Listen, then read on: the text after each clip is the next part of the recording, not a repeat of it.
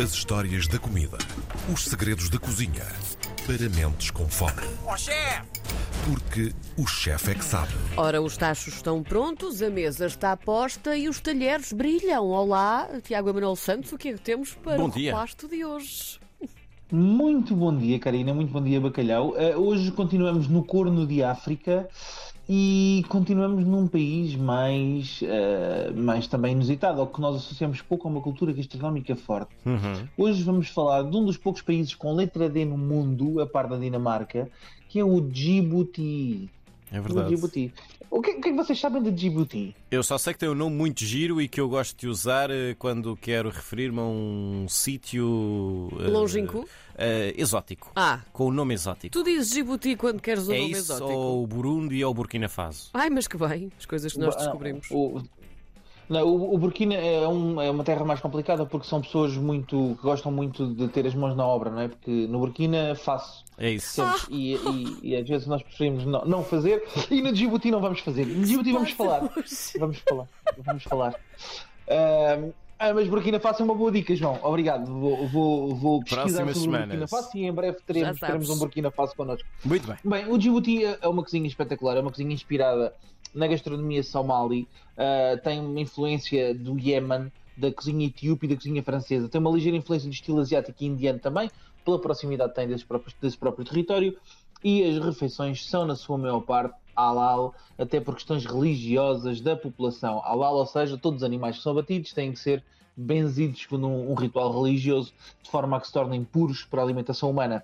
A parte culinária do Djibouti cons- consiste em, em, em peixe, né, porque está exatamente no Corno de África com a ligação ah, ao, ao oceano e tem muito peixe e marisco na sua alimentação. Mas o prato mais popular do Djibouti é, na verdade, uma coisa chamada fafá. Fafá? Ah, que é um prato. É, fafá. E diz assim com um tom um pouco ah, afanhosado. Desculpa quem tiver problemas de afanhos- afanhosamento, mas tem que ser assim, meio, é, um, é um termo mesmo bem, bem fanhoso. É fafá.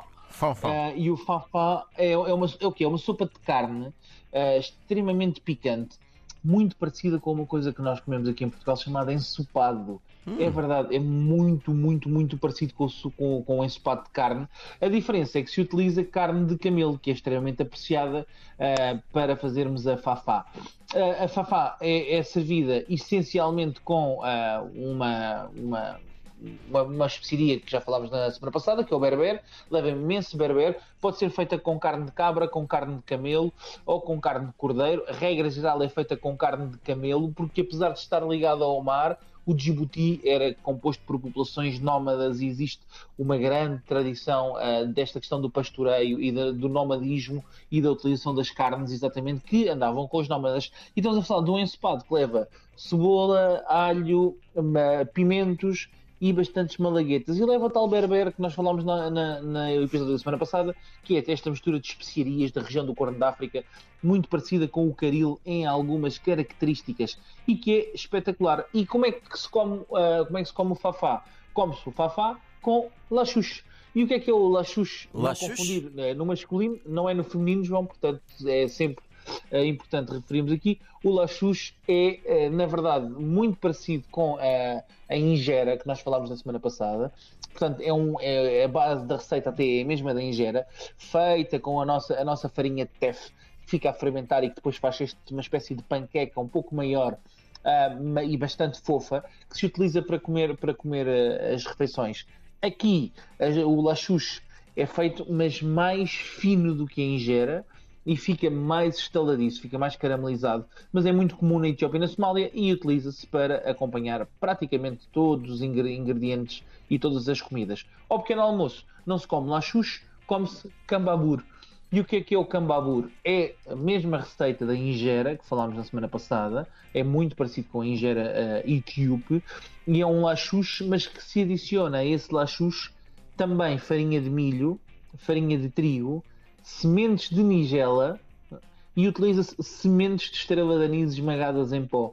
Depois leva uma pitada de curcuma e ficamos com um- uma espécie de lachucho, mas bastante dourado, bastante do- amarelinho, muito, muito bonito. Parece quase um aquelas eh, aquilo que a malta chama omeletes, que se vê na maior parte das casas das pessoas, mas são aqueles crepes de ovo, não é? Certo. que a malta faz em casa, assim bastante fininha. E isto é acompanhado ao pequeno almoço, é servido com uma forma muito simples, com uma coisa que nós estamos muitas vezes habitu- habituados, é servido com, com um iogurte amargo, que se chama subag, ah, e acompanhado com o subag, geralmente com fatias de fígado de cabra fritas, umas iscasinhas de fígado de cabra fritas, ao pequeno almoço, umas lâminas de tomate e subag. Ah, regra geral, come-se assim o, o nosso cambabur, que é servido com iogurte. Depois, a partir do cambabur que sobra, podemos ainda, e do lachucho que sobra, podemos fazer uma coisa chamada mukbasa, eh, que eu acho imensa piada e que é mesmo muito, muito interessante. Que estamos a falar do quê? É uma, é uma farinha de peixe ah, mu- que se faz a partir de peixe salgado seco, portanto faz uma farinha de peixe, faz esta, esta nossa base do nosso cambabur, junta-se farinha de peixe também, e depois a mukbasa é cozinhada como se fosse um pão. Ah, portanto, em forno ou em frigideira, até ficar completamente ah, cozinhado e fofo. Depois é cortado em pedaços, misturado com mel e bananas maduras e tâmaras. E depois é, é esmagado num almofariz para fazer uma espécie de puré que, na, na verdade, fica com a textura assim de, de uma açorda ah, toda, toda, toda, toda desfeita.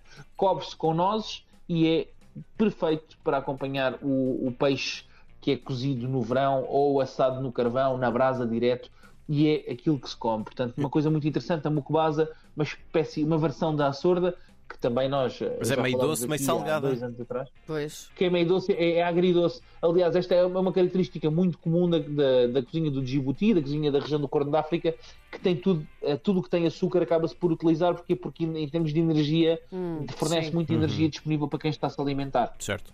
E nós em Portugal também o fizemos durante muito tempo.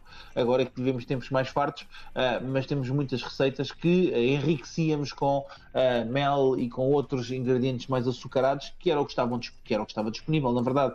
E é um bocadinho, um bocadinho isso que nós fazemos. Mas como estava a dizer, temos há dois anos atrás, quem está a nos ouvir e queira perceber de onde é que vem a sorda e porque é que temos uma versão da sorda chamada mukbasa no Djibouti, pode ir mais atrás e perceber que a sorda, na verdade, vem da altura dos árabes, que nós falámos, e explicámos de onde é que vem essa açorda e porque é que ela é tão comum até noutros países. E como vemos, mais uma vez, aquilo que nós falamos já há alguns meses nestas viagens, o mundo não é assim tão diferente. As- as- os padrões repetem-se. É e isto é como as notas musicais. As formas de confecção são só aquelas e depois só depende do instrumento que nós tocamos. Nuns é uma guitarra, noutro é um acordeão e acabas por ter padrões muito, muito, muito similares.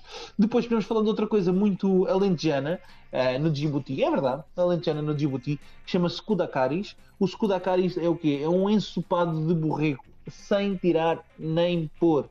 Eh, é comida essencialmente durante os feriados. Eh, a única diferença deste ensopado de borrego para o ensopado de borrego tradicional português é que nós servimos o ensopado de borrego sobre fatias de pão e aqui pega-se no caldo do ensopado de borrego com ah, muitas especiarias.